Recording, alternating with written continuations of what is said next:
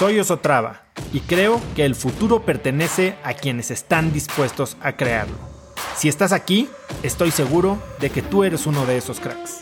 Una persona que toma acciones de impacto todos los días, que aprende y prueba cosas nuevas, que ataca sus miedos y sobre todo que vive la vida en sus propios términos.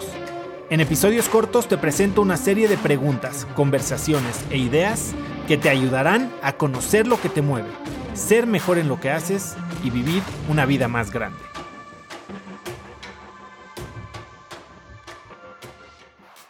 Dejamos de hacer muchísimas cosas por miedo. Eh, por miedo a qué dirá la gente, por miedo a fracasar, por miedo a decepcionar a alguien, por miedo a no ser lo que prometimos o por miedo a darnos cuenta que tal vez nos gusta algo que no nos debería de gustar, ¿no? Eh, o no nos debería de gustar. Yo lo que diría es, aviéntate y hazlo. No hay nada que perder. O sea, si puedes acomodar tu vida para que cualquier cosa que intentes, aun cuando fracasas, te deje algo de ganancia, ya sea aprendizaje, conexiones, eh, experiencia, entonces no hay nada que perder. Eh, nos, nos echamos mucho en cara que no tenemos tiempo que perder. Hay más tiempo que vida. Hoy vamos a vivir 90 años, ¿no? Eh, y probablemente seamos productivos hasta los 80, 85. Entonces, si hoy decides comprometerte a un proyecto para ver si jala y, y pasan cinco años y no jala, te apuesto que vas a haber ganado algo muy valioso que si eres inteligente vas a poder apalancar para tu siguiente paso, ¿no? Entonces yo eso es lo que me diría y eso es lo que me encanta hoy de ver a, las nuevas generaciones cuando me invitan a dar pláticas a universidades o vienen emprendedores aquí a la oficina a platicar. Me gusta ver que ya desde más chicos está la gente siguiendo caminos que no son los obvios, que no son los dictados, o al menos cuando yo era joven, pues el camino que me enseñaban era tienes que seguir el camino corporativo y tienes que hacer así, así, así, y subir la escalera y para llegar a ser este tal ejecutivo, ¿no? Y hoy creo que hay gente mucho más aventada, mucho más eh, en contacto con sus, sus deseos, sus metas, sus ambiciones, sus pasiones. Eh, y ahí el, peligro es no subirte al tren, como dicen, y no empezar a hacer cosas porque están de moda o porque alguien más podría validarte, ¿no? O por darle gusto a alguien más, ya sean tus papás, tus maestros, tu, el cura de tu esquina, no sé. Em, hay, que, hay que saber hacer las cosas y por qué las estás haciendo, pero sí tener mucho, pues mucha garra y mucho valor y mucho empuje para darle. Eh, yo hoy sí le diría a la gente, que está dudando en hacer algo, hazlo. ¿Qué puedes perder? Imagínate cuál es el peor escenario. Imagínate que tienes algo que hacer. Haz este ejercicio. Piensa qué es lo peor, peor, peor, peor, peor, peor que podría pasar.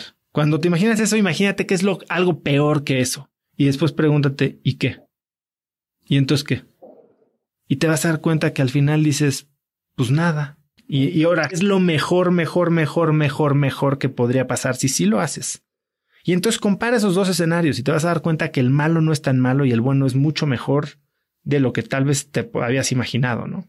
Tal vez tomé decisiones más intempestivamente de lo que debí, ¿no? Tal vez me aventé más como el borras, eh, como que sin mucho planeación y más por, eh, sentirlo en la panza que por lógica. Tal vez hubiera podido tener eh, algo más de cabeza en el análisis. Yo soy alguien que también soy, hago un análisis, pero no, tampoco me, paso mucho tiempo eh, masticando opciones, ¿no? Ahora, si le preguntas a mi esposa cuando voy de compras es imposible decidir si unos zapatos negros o otros zapatos negros porque no, no puedo comprar nada y me voy y por eso no voy de compras. Pero para temas de negocios creo que soy mucho más aventado. Las dos épocas más padres que yo me acuerdo de mi vida son las dos, los dos momentos cuando no he tenido trabajo. Cuando me corrieron del Banco de Nueva York y regresé a México antes de empezar mi nueva empresa, que como que saqué y me, me había dado cuenta que todo por lo que había trabajado, que era ser banquero en Nueva York, no era algo que me gustaba y que quería hacer algo completamente diferente. Ese momento de descubrimiento me fascinó. Y el segundo fue cuando salí de mi primer emprendimiento que vendí y tuve tiempo como que de sacar la cabeza del agua, eh, evaluar qué es lo que me había gustado, qué es lo que no me había gustado de esta primera experiencia y decidir qué volver a hacer o, o qué quería hacer.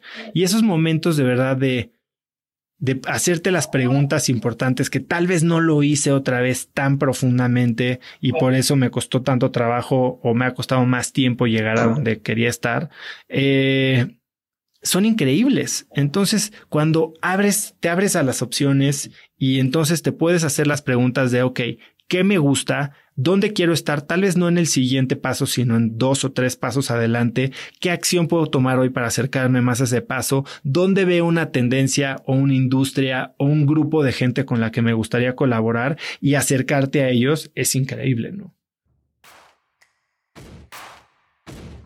Conecta conmigo en Instagram como arroba osotrava y dime qué te pareció este episodio.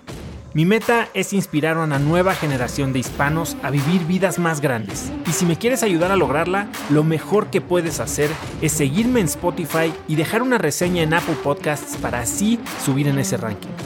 En tu reseña cuéntame de qué temas, categorías o personas te gustaría aprender y me aseguraré de leerlas para darte el contenido que quieres. Y no olvides unirte a mi comunidad de cracks en cracksnetwork.com es gratis y conectarás con más gente en el mismo camino de crecimiento que tú. Eso es todo por hoy. Yo soy Oso Traba y espero que tengas un día de cracks.